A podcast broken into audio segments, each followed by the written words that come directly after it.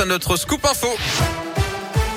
Et l'actu dans l'un, elle m'a connaît avec vous, Colin Cotte. Colin, bonjour. Bonjour Yannick, bonjour à tous. Et à la une de l'actualité aujourd'hui, des masques chirurgicaux pour tout le personnel enseignant d'ici la fin du mois de janvier. C'est ce qu'a promis ce matin le Premier ministre, alors que plusieurs pays européens, dont l'Allemagne et l'Autriche, imposent déjà le masque FFP2 plus protecteur. Euh, pour l'utilisation de ce dernier, Jean Castex a dit attendre l'avis du Haut Conseil de la Santé publique.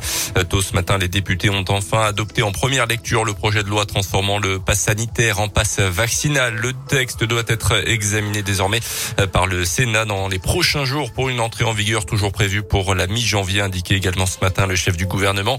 Hier, le ministre de la Santé, Olivier Véran, a indiqué devant l'Assemblée nationale que 5% des patients actuellement à l'hôpital pour cause de Covid disposaient de faux pas sanitaires et n'étaient pas vaccinés. Notez justement, en parlant de la campagne de vaccination, elle se poursuit évidemment avec l'ouverture ce samedi sur rendez-vous du centre de vaccination de Mâcon toute la journée de 8h à 22h.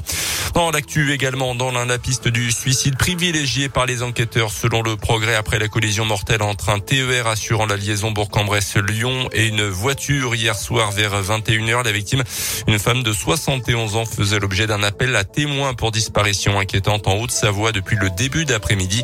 Le drame s'est produit un passage à niveau sur la commune de Perona. D'après les premiers éléments, les barrières étaient baissées, le véhicule à l'arrêt sur la voie ferrée.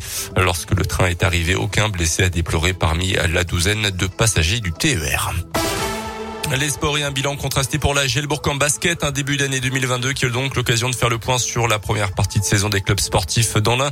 Après avoir changé de coach cet été, les Bressans sont pour l'instant 12e du championnat avec 6 victoires et 8 défaites et avant-dernier de leur groupe en Eurocoupe.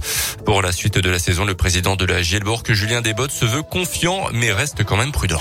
Sportivement, effectivement, on, se rend compte que euh, on a une équipe qui donne énormément, qui ne lâche rien et qui, euh, qui a du mal à être récompensée. Je suis pas inquiet parce que les attitudes sont là et on peut encore finir les matchs allés en étant positif, c'est-à-dire avec 8 victoires et 7 défaites. Et on sait que bah, pour faire les playoffs, euh, il faut un bilan un tout petit peu positif. Donc franchement, je, suis pas inquiet, mais je suis vigilant parce que c'est mon rôle, parce qu'on sait que le sport professionnel c'est extrêmement exigeant, que les choses vont très vite. Nous sommes tous prêts dans toutes les strates du club à, nous battre jusqu'au bah, bout. Il reste encore trois matchs pour boucler cette phase allée du championnat. Prochaine rencontre samedi contre Fos-sur-Mer. À noter l'arrivée cette semaine de l'américain Jalen Jones qui vient renforcer l'effectif de la pour cette fin de saison. En tennis, nouvel épisode du feuilleton Novak Djokovic, le numéro un mondial, ne sera finalement pas expulsé d'Australie avant lundi prochain. Le Serbe avait intenté un recours en justice après l'annulation de son visa. Il était menacé d'expulsion après n'avoir pas fourni les bons documents, lui qui n'a jamais dit s'il était vacciné ou non contre le Covid. Il se présente à Melbourne pour tenter de gagner un dixième, un dixième Open d'Australie et un 21e titre du Grand Chelem.